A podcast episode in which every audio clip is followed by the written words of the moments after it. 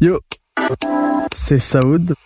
Vous êtes sur On parle d'argent, OPA pour les intimes, le podcast de Portemonnaie.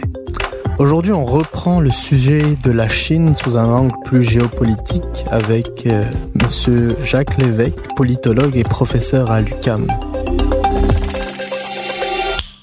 Bonjour monsieur Lévesque. Bonjour. Donc on va parler un peu de l'aspect plus géopolitique de la puissance chinoise. D'accord. On rentre tout de suite dans le sujet. Quelles sont les visées justement géopolitiques de la Chine? Écoutez, elles sont euh, pas très inquiétantes, contrairement à ce que disent les États-Unis actuellement. On nous dit dans les euh, documents de euh, stratégie militaire américaine que la Chine est euh, la Russie également veulent bouleverser l'ordre international et c'est en fonction de, de ce type d'affirmation qu'on augmente les budgets militaires américains en invoquant l'idée que la Chine, de son côté, recherche une hégémonie mondiale. Peut-être que ça viendra dans 15 ans, dans 10 ans, mais pour l'instant, tous les signes vont dans le sens contraire. Ce qui inquiète les Américains, c'est beaucoup plus la montée économique de la Chine. Ça, ils ont l'impression, le sentiment, euh, vrai ou faux, on verra, que ça va finir par développer davantage et on exagère considérablement en disant notamment, euh, il y a un article que je viens de terminer où on euh, citait le propos d'une commission américaine formée par les deux chambres du Congrès où on affirmait que dans l'état actuel des choses, c'est que s'il y a une guerre entre la Russie avec la Russie et les pays baltes, du côté de la Russie. Et si la Chine euh, décide de faire des hostilités avec Taïwan, c'est perdu. Les deux sont, sont perdus, il n'y a, plus, a plus rien à faire. Donc on dramatise considérablement les choses parce que la, les États-Unis ont encore des moyens énormes de faire des contre-représailles, des menaces pour rééquilibrer les choses. Donc on dramatise tout à fait abusivement la puissance et la montée en puissance militaire de la Chine. La montée en puissance économique, elle est là. Et là, c'est ce qui inquiète les États-Unis. Justement, cette puissance économique est aussi utilisée comme une puissance diplomatique, c'est-à-dire que c'est une puissance d'influence de la Chine. Oui. Et justement, quelle est la vision je, je vais donner un exemple que j'ai utilisé dans le dernier épisode. C'est celui de, du Sri Lanka. D'accord. Je sais pas si vous en avez entendu Non. parler, mais c'est que la Chine donc, a donné un prêt assez important au Sri Lanka pour construire un port. Et il se trouve que par la suite, le Sri Lanka n'a pas été capable de rembourser ce prêt-là. Fait que la Chine, a- pour un rééchelonnement de la dette, elle a pris contrôle du port en question euh, pour 99 ans. C'est-à-dire pour quand même assez longtemps. Ah.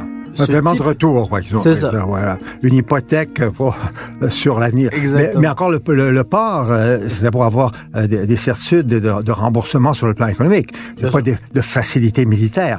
Donc, effectivement, la, la puissance économique de la Chine devient relativement exigeante, ce que toute puissance fait dans les relations économiques courantes, quoi. On prend des, des hypothèques d'une manière ou d'une autre.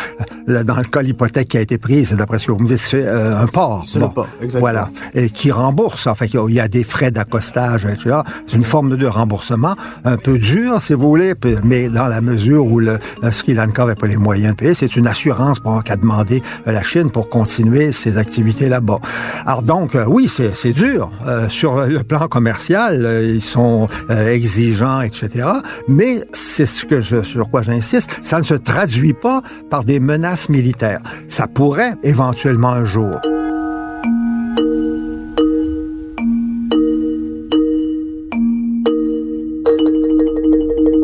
Pour revenir justement à, à la Chine, puis la manière dont elle développe sa puissance, sur quoi elle s'appuie pour développer son influence internationale dans le monde? Parce que euh, ce qu'on voit aussi, c'est que sur le plan militaire, évidemment, elle est encore en retard vis-à-vis de la Russie et des États-Unis, mais elle développe tout de même de manière assez forte son armement, vu qu'elle c'est la deuxième en termes de dépenses après les États-Unis.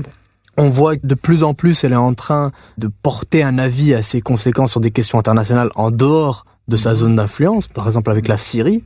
Mais aussi, je voudrais savoir justement l'économie chinoise, quand elle va vers l'extérieur, comment est-ce qu'elle prend énormément de place et de prépondérance dans le monde?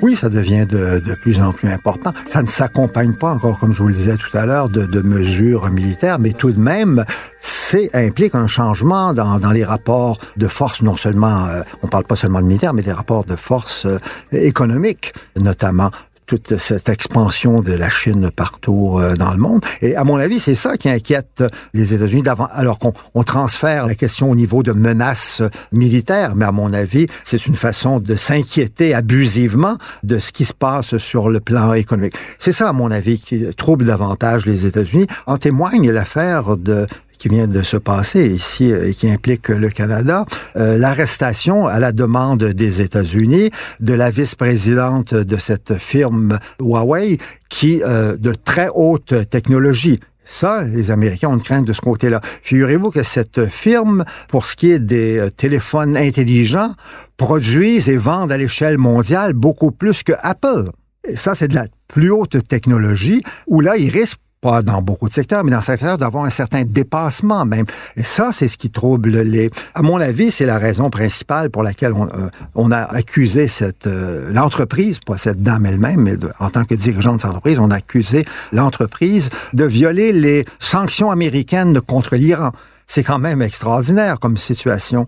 Comme si les euh, lois américaines obligeaient euh, des États et des citoyens quand même, qui n'est même pas sur le territoire américain de respecter des lois qui sont faites par euh, les États-Unis.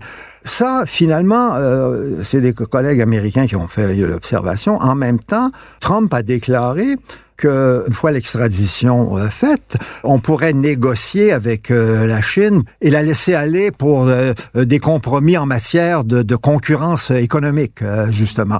Alors, voyez un peu le, fond de l'affaire. Ça, ça va provoquer, bien sûr, des tensions très fortes avec la Chine qui vont pas nécessairement se traduire par des représentants militaires.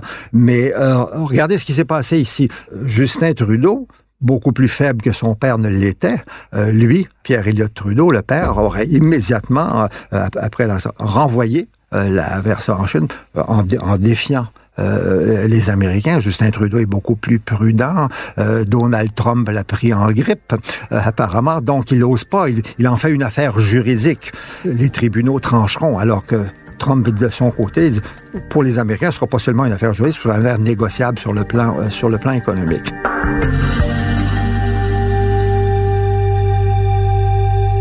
Dans la dernière euh, parution de Foreign Affairs, il y a un expert chinois en relations internationales qui s'appelle Yang Zuetong qui, euh, en gros, disait que finalement la Chine était en train de devenir une contre-puissance aux États-Unis, que malgré le fait qu'il y ait une interdépendance économique, il y a des divergences importantes entre les deux puissances, notamment en termes de modèle euh, politique. Absolument. Et que ça donnerait finalement un monde bipolaire où le libéralisme occidental ne pourrait plus aussi facilement qu'auparavant imposer son hégémonie et ses valeurs au monde. Oui, vous avez tout à fait raison. Et c'est là-dessus, maintenant, on, on, pourrait passer à cette question extrêmement intéressante de la quasi-alliance maintenant qui existe entre la Russie et euh, la, la Chine. Bon, il y a toute une série de choses qui les met ensemble, mais les deux se disent, euh, c'est un principe, ils sont d'accord, que ce n'est pas à, n'appartient pas aux États-Unis euh, d'exporter le régime politique de type américain. Donc les deux pays là-dessus s'entendent pour contrer la volonté des Américains de changer les régimes? D'ailleurs, ils ont l'impression, non sans raison, que ce que la, les États-Unis cherchent un peu partout dans le monde, c'est changement de régime euh, sur la base idéologique qui est très forte aux États-Unis. Même une grande partie des politologues américains pensent, euh, ne, ne cessent de répéter que les démocraties ne sont pas la guerre. Hein? C'est-à-dire, il on fait des preuves historiques là-dessus. Remarquez que ça fait pas tellement longtemps que les démocraties existent depuis, mais que jamais les deux États démocratiques selon ce que les États-Unis considèrent comme étant un modèle démocratique, ne se font la guerre en fait. Donc, ce qui justifie idéologiquement la politique américaine, c'est que tout ce qui pousse un changement de régime est une contribution à l'avancement de la paix. C'est un peu un renversement à tout un pratique du, marxisme-léninisme où on disait que tant que le capitalisme existe dans le monde, il y aura danger de guerre. Lorsque le socialisme vaincra partout, c'est presque un renversement en fait de la thèse marxiste. Le régime libéral est la meilleure garantie de liberté. C'est ça que les États-Unis mettent là. Et c'est à ça, bien sûr, que la Chine et la Russie, ensemble, s'opposent dans ce qu'ils appellent leur partenariat euh, stratégique et en invoquant euh, l'importance d'un monde multipolaire, renforcer la multipolarité dans le monde. En d'autres termes, à la fin de, de après la chute de l'URSS, on a parlé d'unipolarité, de moment unipolaire. C'est terminé. Et c'est ça qui inquiète, bien sûr, les États-Unis. Là-dessus, ce qui est intéressant, c'est que la multipolarité dans le monde, c'est quelque chose d'établi. Ça, c'est pas admis euh, par les États-Unis. Pas tout le monde.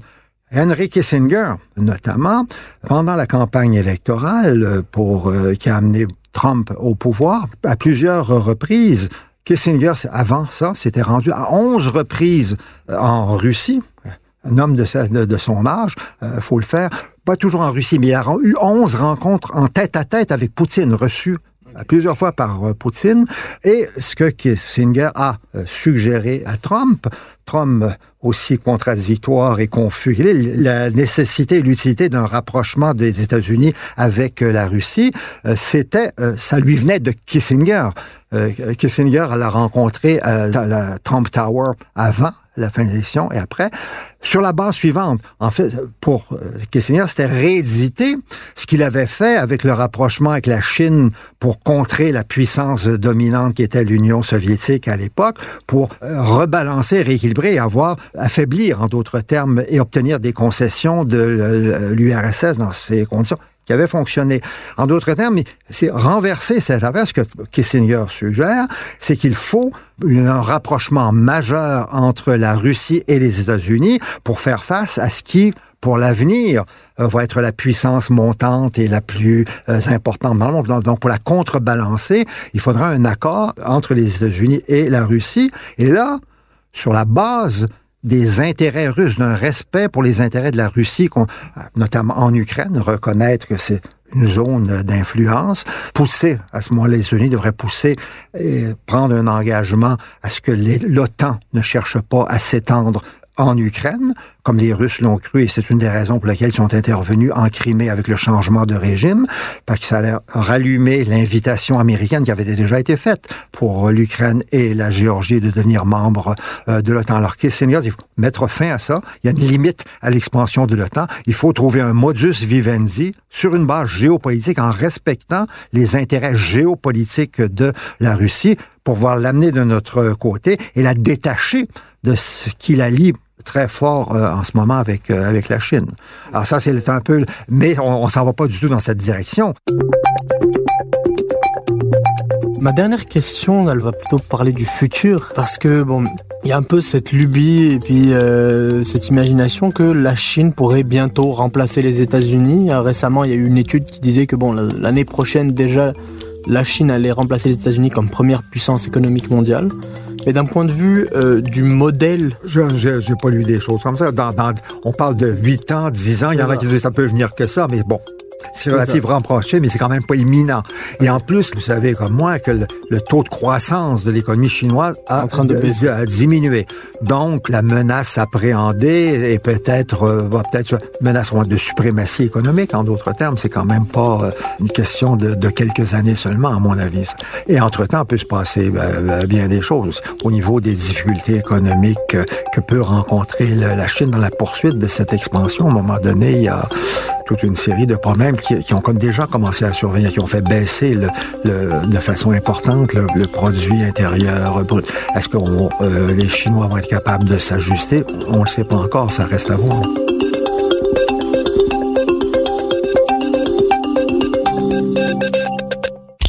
Excellent. Ben, merci beaucoup, Monsieur l'évêque. Merci à Bastien Gagnon La France à la réalisation et à Philippe Seguin au montage. C'était On parle d'argent, une production Cube Radio. À la prochaine.